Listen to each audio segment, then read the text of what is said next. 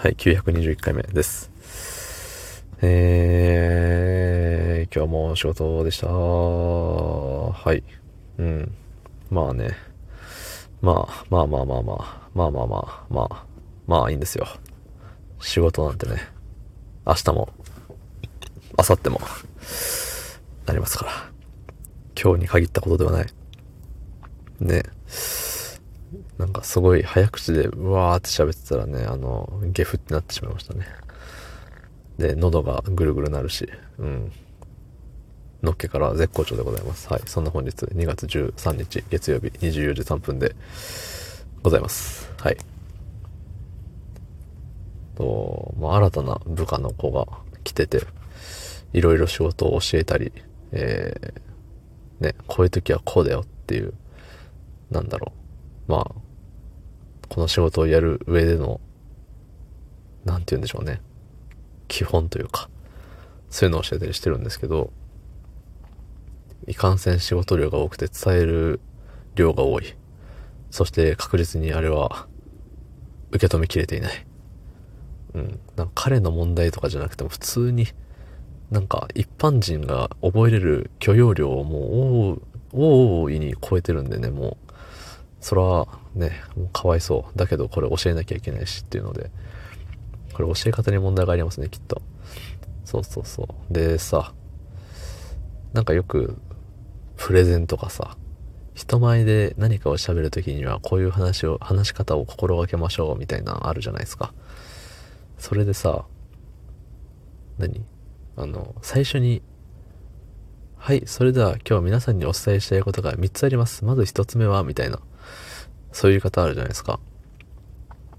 え、いないですか？そういう言い方する人。なんかさ、すごい、流行っとったと思うんですよ。もう、去年、一昨年ぐらい。うん。やたらとさ、あのー横文字を使い出すというか、あるじゃん。リモートとかさ、リモートは別に違うか。あの、振り返りのことをフィードバックって言ったりとかさ、する時代になったじゃない、最近。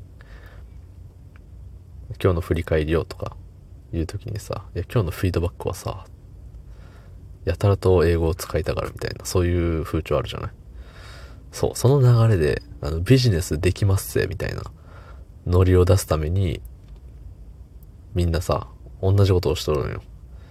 そう。で、さ、まあ僕の周りのその、まずお話ししたいことが3つあってとか、いう人が、まあたくさんおるわけなんですけど、個人的にあんまり響かなくて。いや、話してる内容は全く否定しないし、その話し方すらも否定はしないんだけれど、それって意味あるんかなって思うの。なんかさ、みんながそれを使ってない時は、それをね、3つありますって言ってた方が、あ、3つあるんだなったと思うんですけども、今みんなが使いすぎて、もうそれすらも BGM になっとるじゃないですか。で、ちなみにその僕の聞いた話ですけど、その最初に3つあるんですけど、3, 3つですっていう理由は、最初に3つって言ったら、聞き手はあの頭の中に3つの箱を用意するから、みたいなこと言ってましたわ。まず1つ目は何々、2つ目はあれこれ、3つ目がどこそこ、みたいな。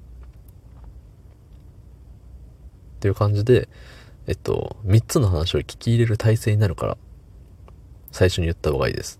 っていう話だったんですけど、うん、なんかあんまり、それを言われたところで頭に入らん話は頭に入らんしなって思うのよね。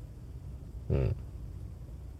だからさ、逆にその伝える側、語り手もさ、最初に3つですって言っとけば、あとは何でもいいのかって思っちゃってる人いるんじゃねって思って。うん。まあ、あくまでそれってテクニックの一つというか、うん、こうしたらいいよっていう、もうあくまで調味料的なさ、部分じゃない。